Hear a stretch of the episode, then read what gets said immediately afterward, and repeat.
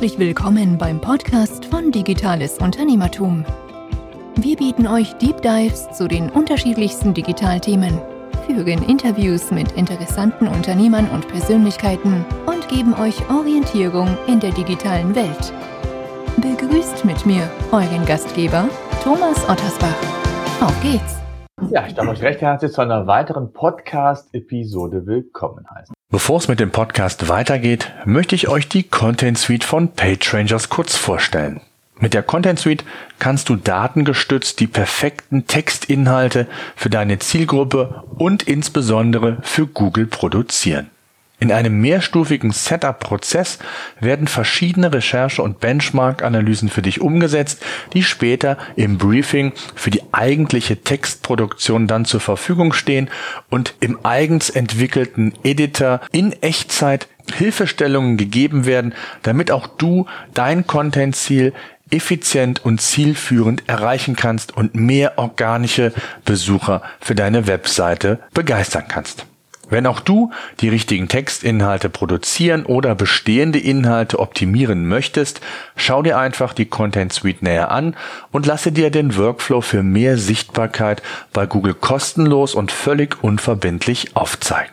Bei Interesse einfach digitales-unternehmertum.de slash content im Browser eingeben und das Formular ausfüllen und schon wirst du in Kürze die Content Suite kennenlernen. Viel Spaß! Übrigens ganz zu Anfang, immer mal wieder gibt es ja die Podcasts auch bei mir auf dem YouTube-Kanal beim digitalen Unternehmertum. Also wer Lust hat, diese Podcast-Ausgabe gibt es auch in Bewegtbild und ich freue mich sehr, dass ich einen Gast heute bei mir im Podcast habe, den Silvan Mundorf der ein Projekt an den Start gebracht hat, was man, glaube ich, sagen kann, was relativ weit, ich weiß nicht, ob man runtergewirtschaftet sagen kann, aber was relativ wenig und geringe Umsätze gemacht hat und was er mit einem gezielten Umbau, Aufbau, auch gerade was die Marketingkanäle angeht, dazu gebracht hat, dass es jetzt so langsam ans Florieren kommt, quasi die, die Früchte werden jetzt quasi geerntet. Und darüber wollen wir sprechen. Ich finde es immer wieder spannend, mit Unternehmern zu sprechen,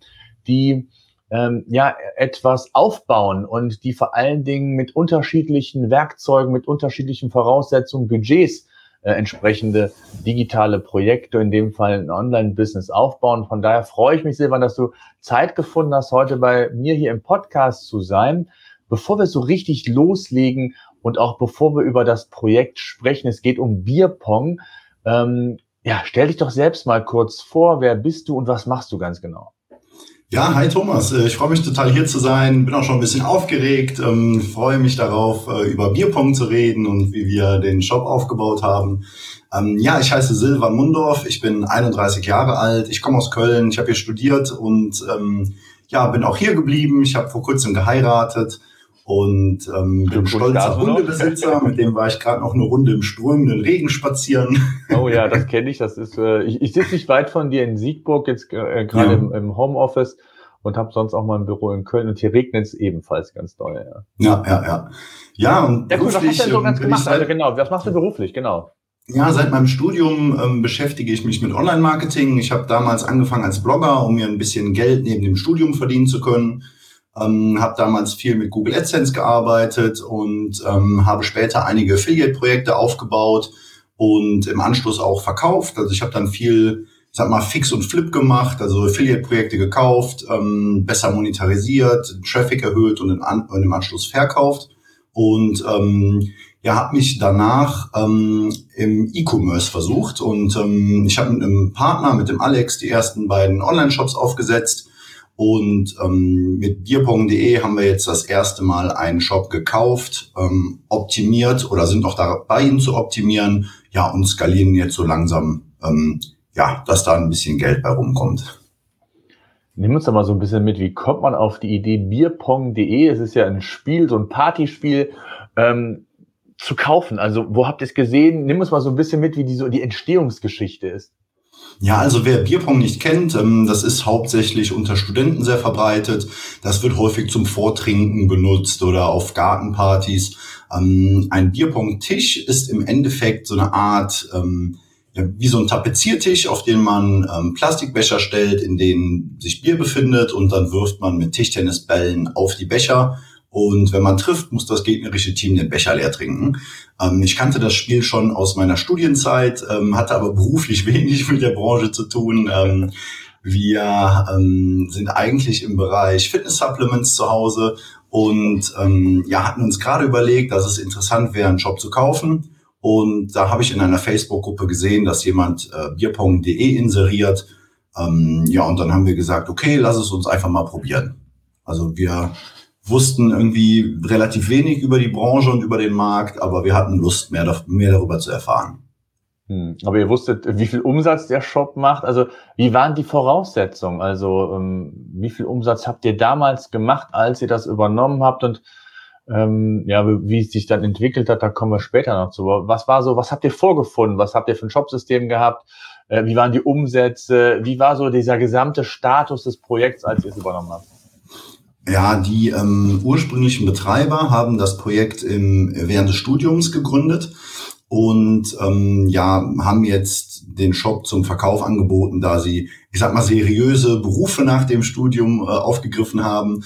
Und ähm, ja, was wir vorgefunden haben, war ein eher spartanisch aufgesetzter äh, und umgesetzter Shop. Ähm, Im ersten Monat nach dem Verkauf haben wir einen Tisch verkauft, also es gab kaum Traffic, ähm, die Produ Produktpalette war nicht sonderlich groß. Und ja, da war im, im Grunde wenig los auf dem Shop. Ähm, die ursprünglichen Betreiber haben ihn eher offline vermarktet. Das heißt, die waren Teil der Bierpong-Szene und waren viel auf Turnieren vor Ort, haben Sponsorings gemacht und darüber Umsatz generiert. Ähm, ja, und wir haben uns halt überlegt, ähm, dass es sinnvoll wäre, da etwas mehr in Richtung Online zu gehen. Hm. Das heißt, äh, wenn, wenn ihr das einen Tisch verkauft, jetzt nicht genau, was der Tisch kostet, aber ein paar hundert Euro habt ihr dann im ersten Monat damit gemacht. Mehr 80 Euro, ja. 80 Euro. 80 okay. Euro war der stolze Umsatz des ersten Monats. okay, und äh, bevor wir so richtig mal in die Tiefe einsteigen, wie hat sich der Umsatz jetzt entwickelt? Wie viel Umsatz macht er jetzt? Um da mal so ein bisschen die Zuhörer auch zu teasern äh, und ähm, dass sie äh, ja, mit, mit äh, entsprechender Neugier dabei bleiben, weil wir ja gleich auch in die Tiefe gehen, was ihr alles gemacht habt, wie ihr das geschafft habt. Wo steht ihr heute, was den Umsatz angeht?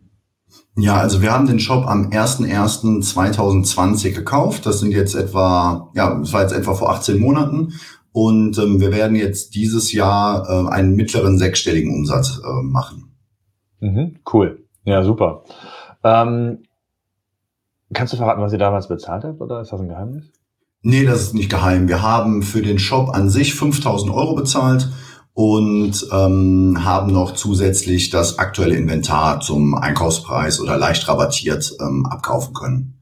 Hm, Was wir ja, damals noch nicht wussten, ist, ähm, dass vieles von dem Inventar ähm, Retourenware war oder ähm, ja nicht in dem besten Zustand. Also wir hatten dann viel damit zu tun, dass die Kunden mit dem Produkt nicht zufrieden waren, dass wir ähm, okay. im Lager Ware vorgefunden haben, die bei der Lagerung oder beim Transport beschädigt wurde. Ja, so dass wir dann ähm, ja relativ schnell keine Ware mehr im Angebot hatten und schnell irgendwie ein neues Sourcing aufbauen mussten und neue Ware beschaffen mussten. Hm, da gehen wir gleich noch drauf ein. Aber jetzt hast du gesagt, ihr habt äh, ähm, mehr auf Online gesetzt. Ähm, was waren eure Überlegungen? Also warum habt ihr gesagt, das muss doch auch online funktionieren? Es ist, du hast es gesagt, es ist ein Spiel so in der Partyszene, gerade bei Studenten, ähm, Schülern sehr beliebt. Ähm, und was waren so eure Visionen und wie seid ihr da rangegangen? Was habt ihr konkret verändert? Also der erste Gedanke, als wir das Inserat gesehen haben, ach, Biopong, ja. cool, und ich habe direkt mein, mein Keyword äh, Research Tool geöffnet. Ich bin äh, in erster Linie SEO und habe mir die Keywords angeschaut und die Konkurrenz analysiert und habe mir relativ schnell gedacht, das sieht recht schlagbar aus. Ähm, der Markt ist oder war nicht so sonderlich professionell, sondern viele Mitbewerber waren genau wie ähm, der ehemalige Betreiber von Bierpong.de Student mit Interesse für Bierpong und nicht Online-Marketer. Und ähm, da die Produkte der verschiedenen ähm, Bewerber auf dem Markt sehr ähnlich sind, ähm, haben wir uns gedacht, cool, da können wir über ähm, ja, das professionellere Marketing, was wir betreiben können, ähm, deutlich mehr Traffic generieren als die Konkurrenz. Hm. Was waren so die ersten Schritte? Habt ihr geguckt, was, was ist an Inhalten da, was man vielleicht verwenden kann? Du hast eben gesagt, also du bist SEO und man weiß ja, SEO ist eher ein Prozess, der länger dauert, also kurzfristige Erfolge sind damit nicht zu feiern. Wie seid ihr rangegangen? Das ist, glaube ich, für viele Zuschauer und Zuhörer auch sehr spannend, mal so die ersten Schritte mal mitzugehen, ähm, was ihr gemacht habt. Ja, also wir haben erstmal eine Bestandsaufnahme gemacht. Wir haben gesagt, okay, was, was gibt es überhaupt? Was haben wir hier für, für Ressourcen, die wir verwenden können? Ähm, das war auf der einen Seite die Marke, also es gab eine eingetragene Marke und ähm, ah. der zweite wichtige Punkt für uns war die Domain. Ähm, Bierpong.de ist eine super Domain, die ähm, wurde bereits 2009 gestartet, hatte also viel Age und Authority. Es gab super viele starke Backlinks zu der Domain. Ähm, es gab schon einige Unterseiten, die ganz gut gerankt haben, ähm, beispielsweise die Seite über die Bierpong-Regeln. Ja, und dann haben wir erstmal eine Liste erstellt mit den Dingen, die wir gut finden an der Seite und die wir aufpolieren und behalten wollen. Und alles andere haben wir radikal gelöscht. Wir haben gesagt, ähm, mhm. Wir werfen alle anderen Inhalte runter, denken die, ja. ähm, die, die Struktur der Seite neu und ähm, bauen, bauen die Inhalte dann äh, entsprechend neu und etwas professioneller wieder auf. Hm. Habt ihr auch das Shopsystem verändert? Nee, ähm, die Betreiber waren kurz vor dem Kauf auf Shopify umgestiegen und okay. ähm, ja, damit konnten wir uns anfreunden und haben dann weiter mit Shopify gearbeitet, auch wenn es da aus mhm. SEO-Sicht einige Herausforderungen gibt. Okay. Was waren so dann die, die Schritte jetzt, wenn ihr gesagt habt, so ein bisschen mal aufgeräumt, ihr habt geguckt, mhm. wie, wie hat sich das Projekt dargestellt und dann ist natürlich genau das, was du gesagt hast, dann ist natürlich erstmal die Situation da, dass man vielleicht einen schönen Shop hat, schöne Seite, die schön neu strukturiert ist. Besucher sind dann aber noch lange nicht da. Ähm, was habt ihr gemacht? Also konkret habt ihr, du hast gesagt, du hast eben, äh, du warst auch in den Anfängen im, im Bereich SEA tätig. Habt ihr erstmal getestet, wie das mit dem kommerziellen Bereich bei Google aussieht, mal auf bestimmte Keywords eine, eine Google Ads Kampagne geschaltet, um zu gucken, wie da so die Resonanz ist oder wie seid ihr dann strategisch vorgegangen, um dann wirklich auch qualifizierte Besucher ähm, in den Shop quasi zu bekommen? Äh, wie seid ihr da vorgegangen? Also wir ähm, gehen da immer so ein bisschen nach Pareto vor. Also wir, wir erstellen neuen Content, da machen wir jetzt aber nichts Weltbewegendes. Wir machen guten, gute, gutes On-Page-SEO, ähm, stellen, stellen den Content online. Wir haben viel, ähm, viel auf der technischen Seite optimiert und ähm, klassischen Linkaufbau betrieben. Also viel, viel Outreach gemacht, ähm, haben, haben Menschen darauf hingewiesen, dass wir hier neue, neue Inhalte publizieren und ähm, ja, Linkaufbau betrieben da, darüber. Ähm, was wir auch viel gemacht haben, ist ähm, die schon bereits bestehenden äh, Inhalte, die schon Traffic haben, ähm, zu nutzen, um Besucherströme auf die Money Pages zu leiten. Ähm, davor gab es beispielsweise eine Unterseite, die sich mit den Bierpong-Regeln beschäftigt hat. Ähm, da wurde aber keinerlei Werbung für die Produkte betrieben. Ja, und so haben wir dann ähm, über interne Verlinkungen, über Banner, über ähm, Buttons ähm, die Besucherströme dahin geleitet, wo sie auch ja Umsätze generieren können. Hm. Das heißt, es war schon ein wichtiger Ansatz, zunächst mal auf Content zu setzen, um dann zu schauen, wie sich das organisch weiterentwickelt. Ne? Ist ja auch immer eine Frage des Budgets, aber grundsätzlich nicht nur eine Frage des Budgets, sondern äh, wie ich auch immer sage, das Fundament. Ne? Also man mhm. kann das immer sehr schön kombinieren, organischen Traffic mit, mit Paid Traffic. Äh, und ähm, jetzt hast du eben gesagt, ihr habt verschiedene auch Call to Action integriert, also eher den indirekten Weg über vorhandene Content-Seiten gewählt. Wie wichtig ist das Ganze und wie hat sich das entwickelt, was die Content-Seite angeht? Lass uns doch da mal vielleicht erstmal bleiben. Ähm, wie viel Content habt ihr neu produziert? Was habt ihr gemacht? Ähm, wie seid ihr da vorgegangen? Du hast gesagt, du hast eben das Keyword Research Tool angeschmissen. Ähm, was waren da so eure Gedanken und eure Vorgehensweise, wie ihr das gemacht habt? Also der erste Schritt war sicherlich, dass wir erstmal alle Keywords, die so um die um die ähm, um die Themenwolke Bierpong sich befinden, ähm, herausrecherchiert haben. Wir haben eine Liste erstellt, wir haben die Keywords gruppiert und dann gesagt, pass auf, unser Ziel ist es, ähm, zu jedem Keyword oder zu jeder Keyword-Gruppe guten Content zu verfassen und online zu stellen. Und im nächsten Schritt haben wir dann ähm, überprüft, wie ist der Content eingestiegen? Sind wir irgendwie direkt auf der ersten Seite gelandet oder eher äh, auf Seite 10? Und haben dann schrittweise ähm, analysiert, okay, wie unterscheiden sich die ähm, Content-Stücke, die gut ranken, von denen, die nicht so gut ranken in dieser Nische? und ähm, ja, haben die dann schrittweise aufpoliert. Also unser Anspruch war dann, dass wir nach und nach die besten Inhalte anbieten, die man online dazu findet. Ähm, den Anspruch haben, glaube ich, viele Webmaster, aber wir haben ja das in, in großem Stil gemacht, sage ich mal. Es gibt sehr viel Content bei uns und ähm, der ist sehr umfangreich. Wir arbeiten jetzt daran, dass wir auf jeder ähm, Landingpage noch ein Video dazu haben. Ähm, wir haben sehr häufig selbst entworfenes Bildmaterial. Ähm, Grafiken dazu erstellt, ja, dass wir so ein relativ umfangreiches Content-Paket anbieten können. Also es gibt bei uns häufig ein PDF zum Download noch, wo man sich die Inhalte nochmal äh, ausdrucken kann, wenn man jetzt zum Beispiel ein Regelwerk braucht auf, und auf einer Gartenparty ist oder so und das nicht immer online machen möchte. Ja, so sind wir ja. da vorgegangen. Also ja. wir, wir haben heißt, sehr der Content ist schon extrem wichtig. Dann nach und nach auch qualitativ sehr aufgewertet. Ja, ja, ja. Das heißt, ähm, jetzt nicht nur was, was jetzt Google angeht, du hast auch Videos, Bilder und ich glaube, gerade auch für die Zielgruppe ist es ganz wichtig, dass man da auch über den Tellerrand hinausblickt, ne? weil die, die einen möchten lieber ein Video, du hast eben gesagt, wenn man auf der Party ist, schaut man sich bei YouTube vielleicht mal schnell ein Video an, wie ging das nochmal oder das, die, die Regeln kann man sich ausdrucken, vor einer Party nochmal schnell ausdrucken. Also da ist es extrem wichtig, den, den Bedarf und den, die Wünsche, die die Zielgruppe hat, zu identifizieren und dann gezielt hochwertige Inhalte dafür zu schaffen. Das ist immer so mein Credo äh, und das habt ihr, glaube ich, dann äh, sehr, sehr gut umgesetzt, so wie sich das anhört. Ähm, was sind weitere wichtige ähm, Online-Marketing-Kanäle gewesen? Das mit dem Thema SEO. Äh, zu eine Frage habe ich da vielleicht noch zu. Mhm. Ja. Ähm, wie viel Content habt ihr entwickelt? Also wenn du mal so zurückblickst, ähm, weiß ich, wie ihr gestartet seid, mit, mit wie viel Inhalten und wie hat sich das entwickelt? Habt ihr da sehr auch auf die Frequenz geachtet oder eher nur, du hast eben gesagt, auf Themencluster oder Keywordgruppen, um dann wirklich hochwertige Inhalte zu schaffen? Und wie war da eure Frequenz? Habt ihr die jetzt gerade auch am Anfang recht hoch gehalten, um möglichst schnell auch in der Breite Sichtbarkeit aufbauen zu können? Wie seid ihr da vorgegangen? Ja, wir hatten jetzt keinen, keinen festen Redaktionsplan auf dem Stand, wir brauchen jetzt 2000 Wörter die Woche oder ähnliches. Aber wir haben gesagt, wir wollen so schnell wie möglich alle relevanten Keywords abdecken. Ähm, wir haben uns angeschaut, welche Inhalte hat die Konkurrenz und wir haben gesehen, dass es viele Content Gaps gab zwischen den Konkurrenten. Das heißt, ähm, alle hatten einige Themenbereiche, die noch nicht abgedeckt waren. Und da haben wir gesagt, das ist wahrscheinlich eine gute Möglichkeit, um Google zu zeigen, dass wir da etwas ganzheitlicher unterwegs sind, indem wir einfach alle Themengebiete dazu abdecken. Und haben dann gesagt, das müssen wir schnell machen, da müssten wir die Ersten sein. Und ja, wir haben dann alle Keywords zum Thema Bierpong beackert.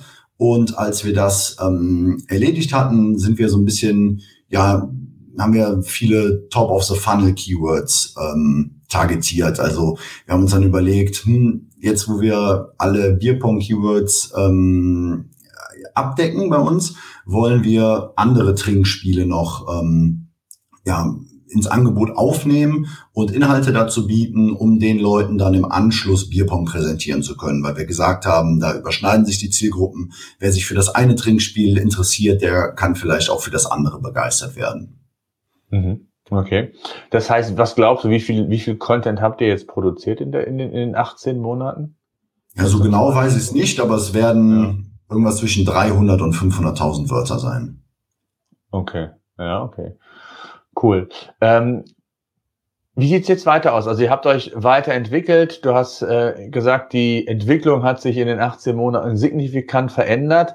Jetzt äh, habe ich ja eingangs gesagt, bei Google oder im, im SEO-Bereich ist es ja eher ein Marathon als ein Sprint. Wie schnell ging's letztendlich? Und äh, wo steht ihr heute? Also der Weg ist ja noch nicht zu Ende nach 18 Monaten, aber wenn du mal jetzt so ein, ein, ein kurzes Status-Update machen würdest, wie hat sich die organische Sichtbarkeit entwickelt? Wie, wie sind andere Online-Marketing-Kanäle? Wie haben die vielleicht auch nochmal an, an Bedeutung gewonnen? Was würdest du da sagen? Ja, also wenn man sich den Verlauf der, des Traffic-Graphens anschaut, sieht man relativ deutlich, dass so die ersten drei Monate kaum etwas passiert ist. Ähm, und im Anschluss haben wir einen deutlichen Zugewinn an Traffic gesehen. Wir sind dann etwa so auf 100.000 Besucher im Monat gestiegen.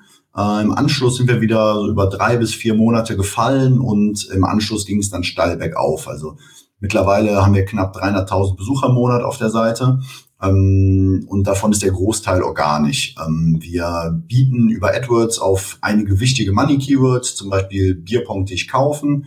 Ähm, das heißt, wir machen darüber auch einen signifikanten Umsatz. Ähm, allerdings ist ähm, AdWords nur für einen kleinen Teil des Traffics ähm, ja, zuständig. Wir ähm, bieten da eher ja auf sehr kompetitive Keywords ähm, die dann auch häufig zu einer Conversion führen. Wir arbeiten jetzt aktuell noch viel daran, dass wir so ein bisschen das Thema Social Media mit aufnehmen. Ähm, da sind wir nicht so die Experten, aber wir sammeln da jetzt die ersten Erfahrungen. Wir haben jetzt etwa 5000 Follower auf dem Instagram-Kanal. Ähm, ja, und wir arbeiten jetzt viel uns in das Thema Video rein, weil wir der Meinung sind, dass wir da die Zielgruppe sehr gut erreichen können. Also wir haben umfangreichere Videos, die wir auf YouTube präsentieren, ähm, arbeiten jetzt auch daran, dass wir die etwas kürzer fassen und dann ähm, beispielsweise auf äh, TikTok anbieten können. Ist eigentlich prädestiniert, glaube ich, oder? Also gerade so Videos mhm. und vielleicht sogar mal irgendwann User-Generated Content zu kriegen oder irgendwie äh, Influencer, weiß ich, wird es ja nicht geben, aber die werdet ihr schnell mhm. auf jeden Fall kriegen, dass ihr auch da wirklich tolle Videos für Instagram, für, für Reels, für, auch für Shorts bei YouTube, mhm. ja, oder TikTok, was du eben gesagt hast. Ähm, das ist doch eigentlich prädestiniert euer Produkt für. Vor allen Dingen, wenn man dann so diesen Fun-Faktor mit, mit transportieren kann, äh, ist das ja nochmal so ein Impuls, um, um, um das zu verkaufen, oder? Ja, auf jeden Fall. Ich glaube, wenn man sich die Zielgruppe anschaut und irgendwie Studien dazu liest, dass die Aufmerksamkeitsspannen kürzer werden, ähm, spielt uns das alles in die Karten oder spielt TikTok in die Karten und wir sollten dort sein, wo die Zielgruppe ist und wir sollten das anbieten, was die Zielgruppe möchte. Ähm, bisher hat es eher daran gehakt, dass wir irgendwie ja nicht so den Zugang dazu haben, aber wir sehen das als unsere Aufgabe, ja, uns das jetzt zu erarbeiten. Hm, ja, ja, absolut. Ja, das, das macht auf jeden Fall ja Sinn. Du hast eben gesagt, ihr habt roundabout 300.000 Besucher. So langsam festigt sich das. Ihr seid ja immer noch so in der, in der Phase, wo du die organischen Rankings ja nach und nach greifen. Ähm, weißt du noch, wie viel ihr am Anfang hattet, als ihr das Projekt übernommen habt? Ah, das waren keine 1000 Besucher im Monat. Also das war ein sehr niedriges Level und das waren zu 90 Prozent Leute, die nach dem Keyword äh, Bierpong-Regeln oder Bierpong-Turnierregeln oder sowas gesucht haben. Ähm, ja, und da war es dann schwierig, die zu monetarisieren. Also wir hatten mhm. wirklich nur wenig Traffic und der war auch nicht besonders kauffreudig.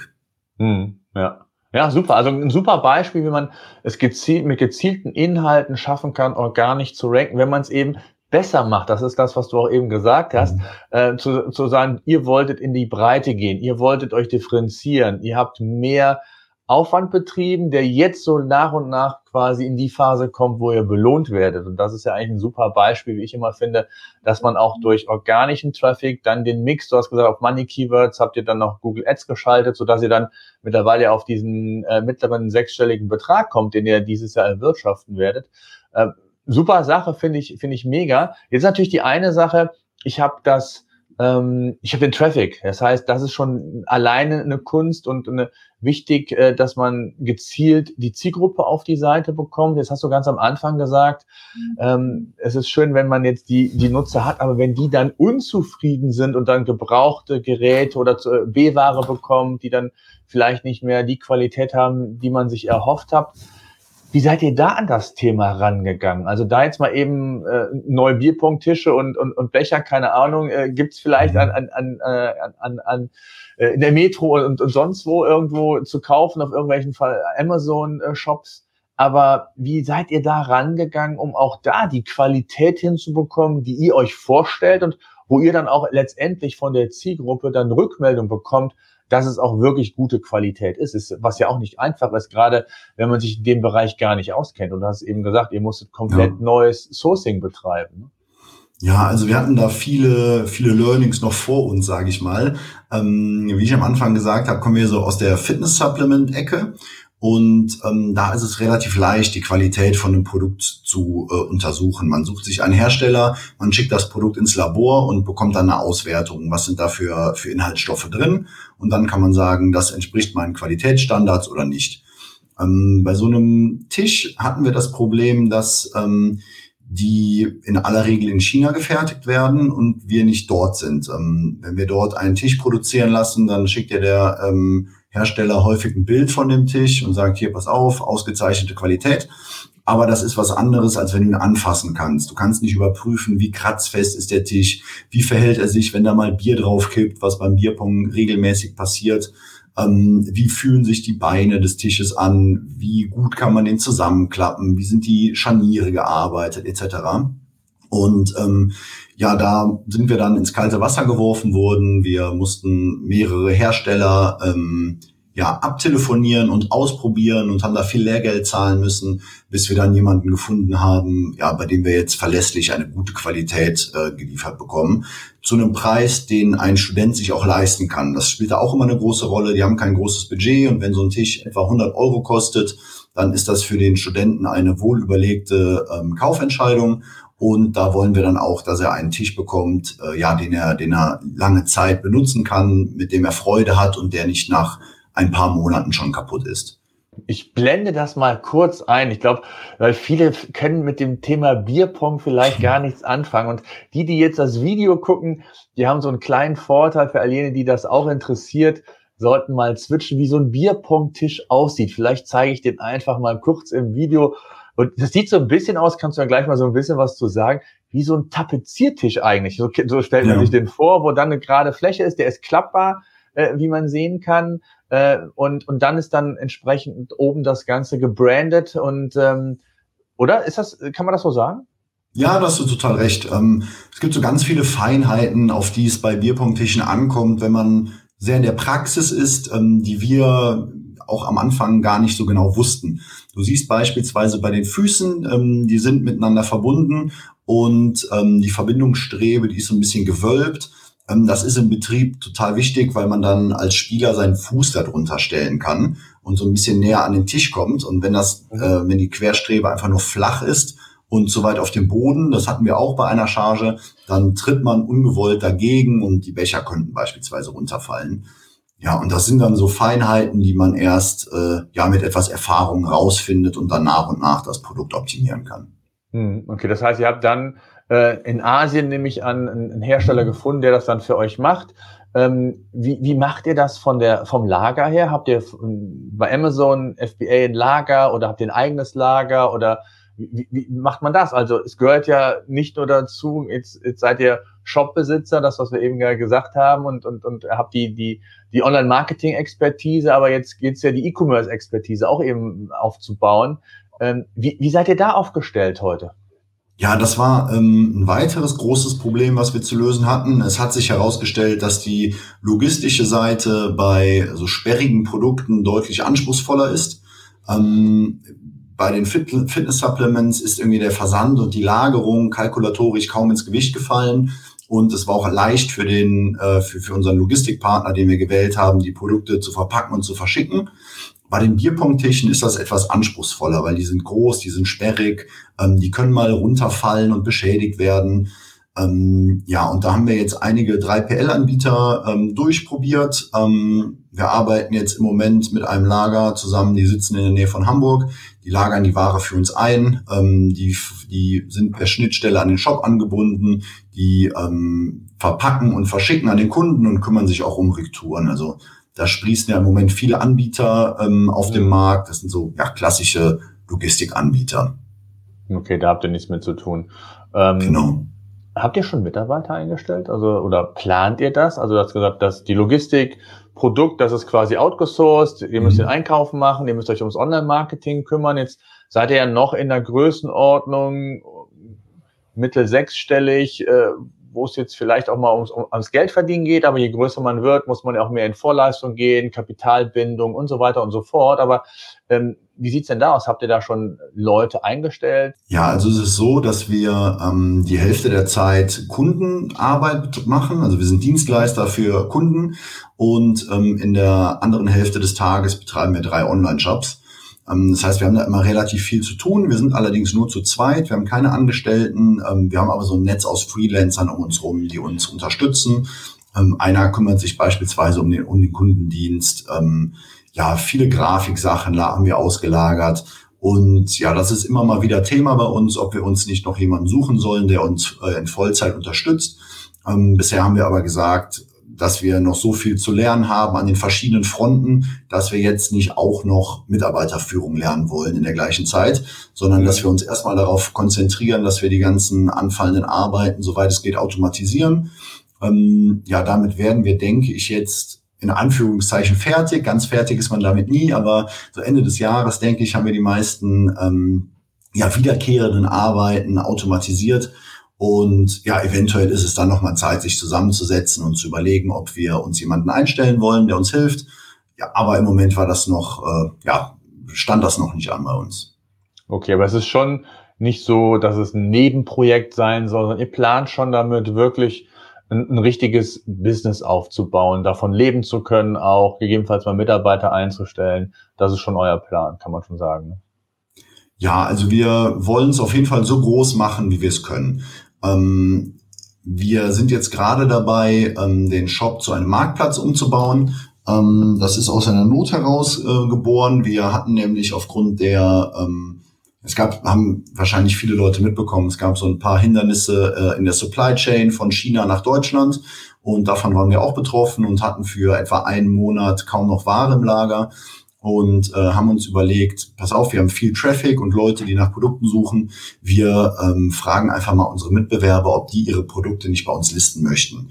Und ähm, ja, das hat Anklang gefunden und wir haben dann relativ viele Tische der Konkurrenz verkauft gegen eine Marktplatzgebühr und ähm, fanden das Geschäftsmodell ja sehr interessant für uns.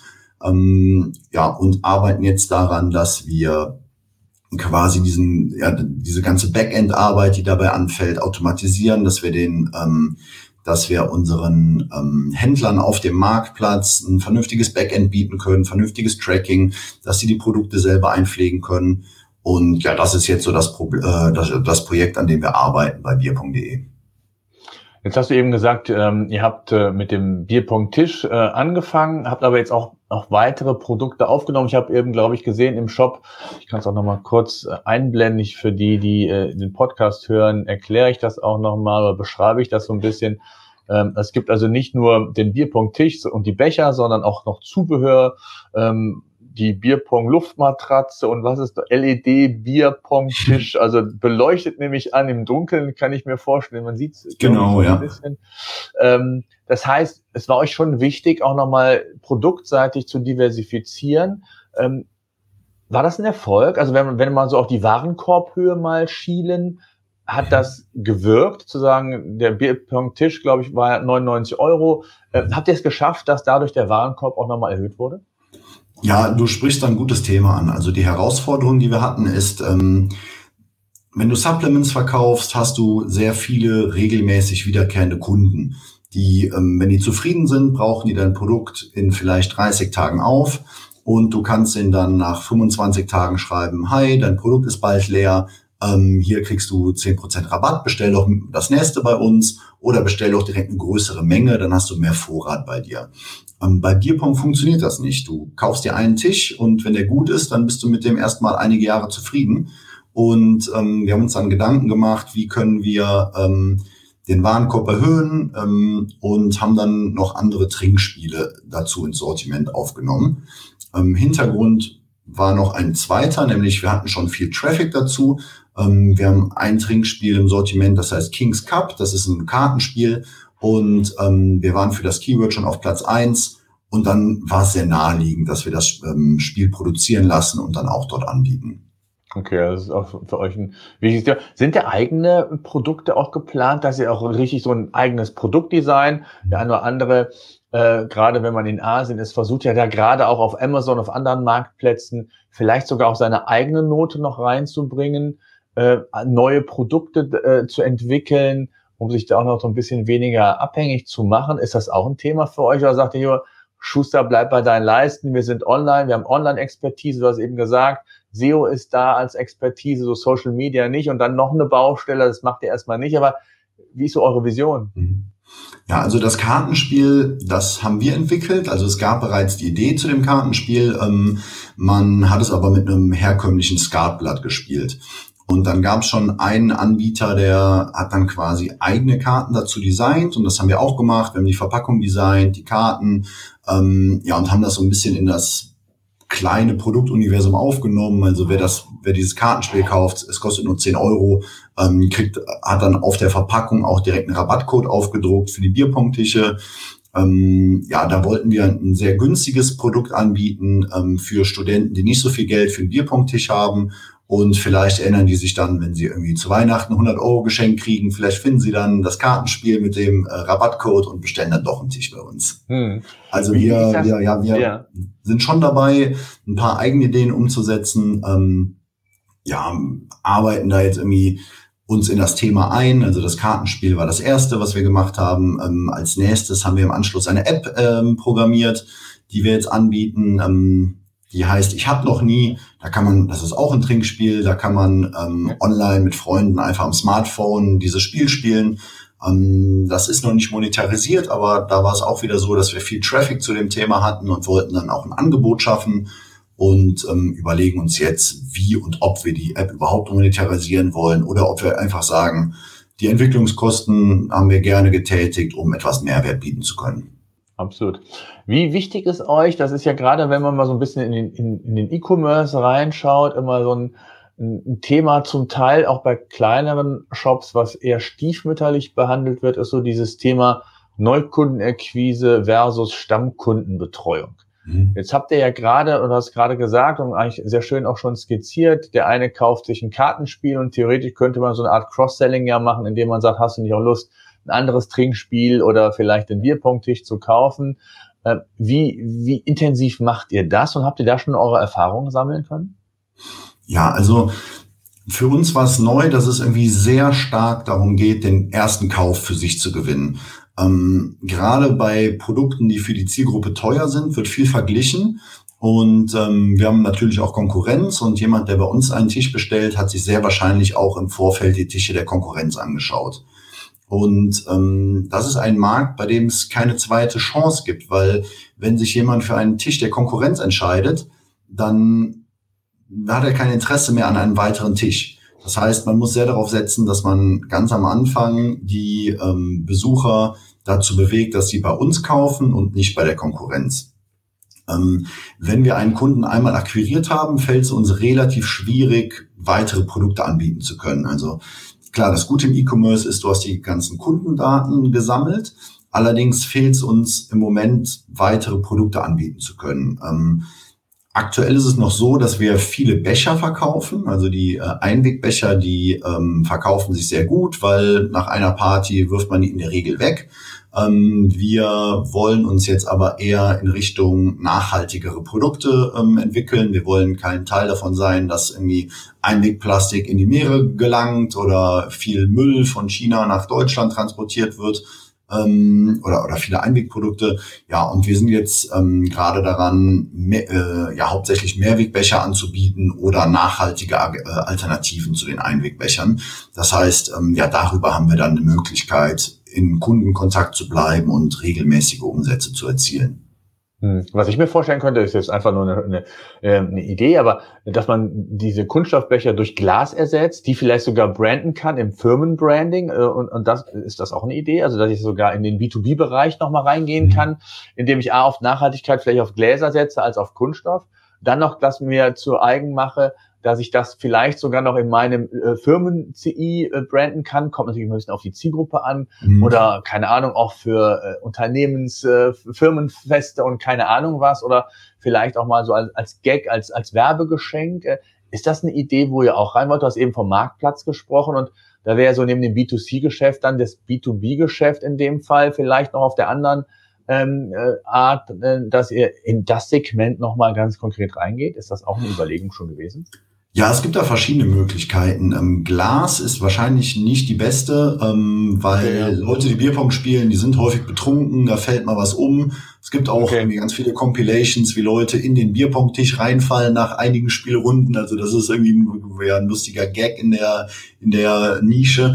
Ähm, allerdings gibt es die Möglichkeit, Hartplastik zu verwenden oder ähm, ja, weg von Kunststoffen hin zu natürlichen Ressourcen zu gehen. Es gibt beispielsweise ein Unternehmen, die stellen Becher aus Kompostresten her. Ja, sowas gucken wir uns gerade an. Wir haben auch schon die erste Bestellung aufgegeben und wollen mal schauen, wie die Zielgruppe das aufnimmt, ähm, weil im Endeffekt ist es auch ein erheblicher Preisunterschied. Die Plastikbecher sind sehr preiswert. Wir müssen jetzt mal gucken. Nachhaltige Becher kosten ja bis zu 15 mal mehr und ähm, ja, da müssen wir noch testen, ob die Zielgruppe bereit ist, ähm, das Geld dafür auszugeben. Mhm. Ähm, ja, B2B wird auf jeden Fall auch immer interessanter, weil die ähm, Versandkosten von Asien nach Europa extrem gestiegen sind. Und je größere Volumina bestellt, man bestellt, desto preiswerter ähm, ist der Versand pro Stück. Das heißt, ja, da tut sich, glaube ich, eine Möglichkeit auf für Unternehmen, die sehr große Mengen einkaufen und dann hier in Deutschland distribu distribuieren an die verschiedenen Händler. Hm, okay. Wie ist es eigentlich, du hast eben ein Stichwort gesagt, ähm, Alkohol und, und fallt ihr unter das äh, Alkoholgesetz, also was Werbung angeht, dürft ihr ähm, völlig frei Werbung schalten, weil ihr, ihr, verkauft ja keine Werbung, aber es impliziert ja schon den Nutzen von Alkohol. Müsst ihr da eigentlich aufpassen, rein von der von der rechtlichen äh, Ebene? Ja, das müssen wir auf jeden Fall. Ähm, bei Facebook, Instagram, ich weiß gar nicht, wie es bei TikTok ist, ähm, hm. darf nichts beworben werden, was irgendwie den, ja. ja. genau, was irgendwie den, den Verzehr von Alkohol befürwortet hm. oder, oder promotet. Ähm, ja, und ähnlich ist es auch bei Google AdWords. Ähm, von daher muss man da ein bisschen mit dem Wording aufpassen und man hat auch, glaube ich, eine moralische Verpflichtung, dass man da jetzt Absolut, ja. irgendwie keine Alkoholiker anspricht oder Minderjährige. Ähm, und auch wenn wir jetzt nicht konkret Alkohol verkaufen, äh, steht das ja in einem thematisch sehr engen Zusammenhang zueinander. Ähm, man kann theoretisch Bierpong auch mit alkoholfreien Getränken spielen, aber das äh, macht in der Realität kaum jemand. Ja, von daher muss man da schon etwas aufpassen, ja. Ähm, Habt ihr mal überlegt, äh, das zu erweitern mit, mit antialkoholischen Getränken? Also ich sage jetzt mal, ähm, äh, wäre ja naheliegend, ne? dass ihr da mhm. Gorilla, eine Partnerschaft mit Gorillas oder wem auch immer habt, äh, wo innerhalb von zehn Minuten äh, die Getränke geliefert werden. Lassen wir vielleicht den Alkohol mal weg, kann ja auch antialkoholische Getränke sein, aber sowas wäre auch eine ganz coole Geschichte, wenn ich auf der Party nicht nur ähm, das Produkt bei euch bestellen kann, sondern ihr seid gerade dabei, einen Marktplatz zu bauen, dass ich mir quasi dann auch noch äh, die Utensilien quasi für, für das Spiel als solches noch äh, kurzfristig äh, holen kann. Ja, das ist ein sehr interessantes Thema für uns, weil man da, also das Bier ist irgendwann getrunken und da braucht man Neues. Und klar werden wir jetzt nicht irgendwie der erste Stopp, wenn man Bier haben möchte, aber dennoch hat man da irgendwie ja einen Punkt, an dem man anknüpfen kann mit Promotions oder mit, mit Werbeaktionen. Ähm, wir arbeiten gerade an einem Design für Frühkölsch ähm, mit denen haben wir jetzt eine Partnerschaft äh, gerade gestartet oder, oder arbeiten die gerade noch aus, aber der Designer ist schon fleißig dabei, äh, ein Frühkölsch, eine Frühkölsch-Edition zu machen und zu der wird es dann sehr wahrscheinlich auch ein 5-Liter-Fässchen Frühkölsch geben. Ah, und ja, das ist also der erste Testballon, den wir starten werden. Okay. Ja, sehr cool. Ähm, jetzt äh, zum Schluss möchte ich gerne noch auf ein Thema aus. Ähm, was so die, die Vision an, anbelangt. Äh, wir haben eben schon mal ganz kurz drüber gesprochen, Produktdiversifikation. Ähm, wie sieht's aus mit weiteren Vertriebskanälen? Auch ist, ist Amazon für euch ein Thema? Seid ihr bei Amazon gelistet oder in anderen Shops oder wollt ihr wirklich den Plattformgedanken selbst spielen und sagen, wir wollen einfach unsere die Produkthoheit bei uns im, im Shop auf unserer auf unserem äh, auf unserer Plattform halten? Ähm, wie sieht's da aus? Also Amazon wäre natürlich ein, ein, extrem guter Multiplikator, kann ich mir vorstellen, gerade was Reichweiten angeht. Auf der anderen Seite nimmt man sich dann natürlich so ein bisschen selbst die Strategie und sagt, ich will selbst Marktplatz werden oder Plattform werden für andere. Wie, wie, wie denkt ihr da so ein bisschen strategisch? Ja, also unsere Konkurrenz verkauft auf Amazon und wir haben uns bisher dazu entschieden, es nicht zu tun. Ähm, es werden sehr große Stückzahlen bei Amazon verkauft. Ähm, Allerdings sind die Margen so, dass da dann kaum noch was überbleibt. Ähm, okay. Es ist natürlich dennoch interessant, weil man irgendwie dadurch die, die Stückzahlen, die man regelmäßig dreht, ähm, stark anheben kann, was dann wieder die Einkaufspreise ähm, ja positiv äh, beeinflusst. Allerdings äh, haben wir gesagt, wir wollen lieber selber der Marktplatz sein, wie du gesagt hast. Ähm, bei uns können unsere Konkurrenten günstiger verkaufen als auf Amazon. Und wir stecken unsere Zeit lieber da rein, dass wir noch mehr Traffic bekommen, dass wir hoffentlich irgendwann ähnlich interessant werden wie Amazon. Hm, okay.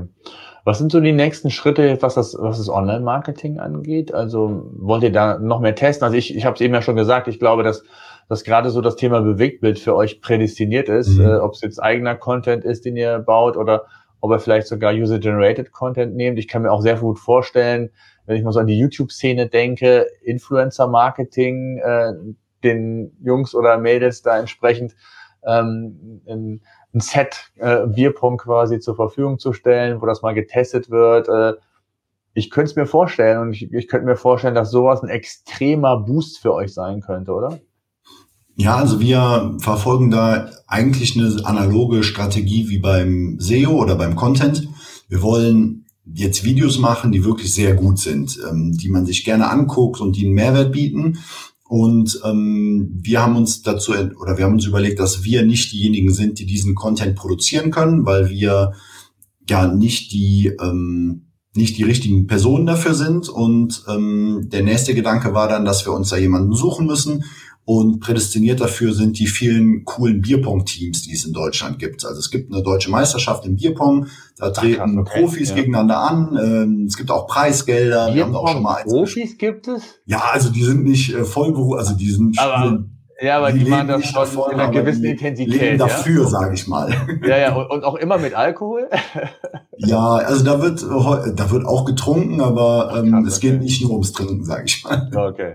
Ja, okay. ja, und wir haben uns gedacht, äh, so Leute brauchen wir und die müssen wir ins Boot holen. Ähm, ja. Für die ist es toll, wenn die mit ihrer ähm, mit ihrem Hobby Geld verdienen können und für uns ist das der beste Kanal, um sehr hochwertigen Videocontent zu bekommen.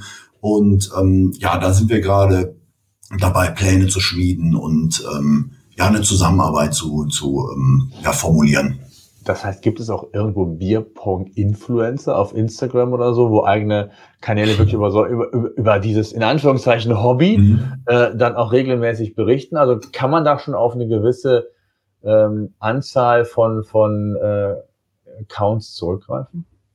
Ja, auf jeden Fall. Also wir haben wirklich wenig Ahnung von Instagram und haben auch da keine Werbung geschaltet und nur sehr wenig Content äh, rausgehauen und wir haben 5000 Follower und das ist, glaube ich, ein sehr kleiner Teil der Leute, die sich ja für Bierpong interessieren. Also ich denke, man kann da bestimmt auf 100.000, 150.000 Follower kommen, die am Bierpong-Content interessiert sind in Deutschland. Äh, in den USA ist das Thema sehr viel größer als hier. Ähm, da gibt es kaum einen Studenten, der nicht regelmäßig Bierpong spielt. Es gibt eine World Series of Bierpong. Ja, und ähm, wir haben das Gefühl, beziehungsweise Google Trends bestätigt uns auch darin, dass äh, Bierpong in Deutschland von Jahr zu Jahr populärer wird. Ähm, mhm. das wird jetzt wahrscheinlich nicht Fußball den äh, ersten Rang der beliebtesten Sportarten ablaufen, aber äh, uns freut es natürlich trotzdem, wenn sich mehr Leute dafür begeistern. Ah, ich habe ganz viele Ideen. Tischtennisbälle sehe ich ja immer, oder dann spielt man ja die als Fußball zu branden oder wie auch immer. Das glaube ich, kann ich mir ganz gut vorstellen. Also ich glaube, dass ihr da ein Riesenpotenzial habt, gerade weil ah, ich habe eben auch mal in Google Trends reingeschaut, das ist ja die Entwicklung ist extrem, die Keywords, äh, ich habe kurz mal reingeschaut, sind ja auch super. Also von daher, wenn ihr das noch so ein bisschen ausbaut auf die anderen Kanäle, gerade Social Media, Instagram, Influencer Marketing, Videos, glaube ich, kann das schon nochmal einen richtigen Sog äh, bringen. Und, und dann kommt irgendwann Flaschenpost und will euch kaufen, weil äh, die wollen nicht nur die Bierpunkttische verkaufen, sondern die wollen auch dazu die Getränke bestimmt verkaufen, oder? Ist das ein Plan?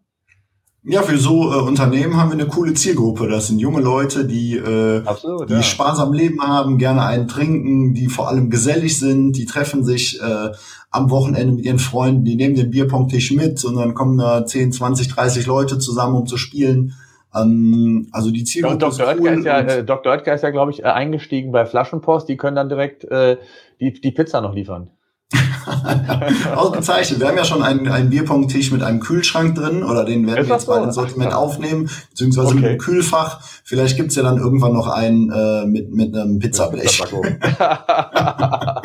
ja, sehr cool. Das ist, glaube ich, ein schönes Schluss, Schlusswort, wenn man das mal einfach so ein bisschen nochmal vielleicht Revue passiert. Ich finde es einfach großartig, eure Geschichte erstmal danke dafür, auch für die, für die Offenheit. Also man sieht, glaube ich, wie, wie viel man noch schaffen kann, gerade auch in Bereichen, von denen man gar nicht denkt, dass man damit Geschäft machen kann. Und das geht, glaube ich, vielen so. Und vor allen Dingen, wenn man sieht, und, und das ist ja dann häufig der Fall, und auch das hast du ja gesagt, wenn der Wettbewerb das Verständnis vielleicht noch gar nicht hat für diese ganzen digitalen Themen, das ist ja auch ganz wichtig. Und wenn man dann die Chance hat, es besser machen zu können entsprechend äh, und dann die Entwicklung sieht, die ihr auch genommen habt von, was war es, 80 Euro im Monat auf auf äh, mehrere Zehntausend Euro im Monat und ähm, da ist ja das Ende der Fahnenstange noch nicht erreicht. Das, was ihr vorhabt, neue Produkte noch zu bringen, vielleicht die, die Erweiterung der, der, der Online-Marketing-Kanäle, die dazu führen und und dann ist irgendwann die, die Frage, dann entwickelt sich das wirklich wie so ein, so ein Marktplatz, was ich mir extrem schwer im, im ersten Moment vorstelle. Aber auf der anderen Seite macht es durchaus Sinn, wenn da Unternehmen sind, in denen, die in dem Bereich Produkte bieten. Why not? Ähm, die werden vielleicht auf Amazon sein, die werden euch testen und, und, Und wenn ihr den Traffic auf eure Seite bekommt äh, und dann vieles über, über organischen Traffic machen könnt, weiter die Content-Strategie ausbaut, also ähm, ja, ich äh, habe ganz viele äh, Ideen und hätte eine Vision, wie sowas ausgehen könnte. Also von daher danke für deine Zeit und äh, euch alles Gute weiterhin. So, das war unser Podcast für heute. Eine Bitte habe ich noch. Ich würde mich freuen, wenn ihr unseren Podcast bei iTunes oder über welchen Kanal auch immer ihr den Podcast entsprechend hört, bewerten und abonnieren würdet. Gerade wenn ihr keinen Podcast künftig mehr verpassen wollt, würde ich mich über ein Abo sehr freuen. Ansonsten, wenn ihr Fragen haben solltet, Themenwünsche, Interviewpartner, schreibt mir an podcast.digitales-unternehmertum.de.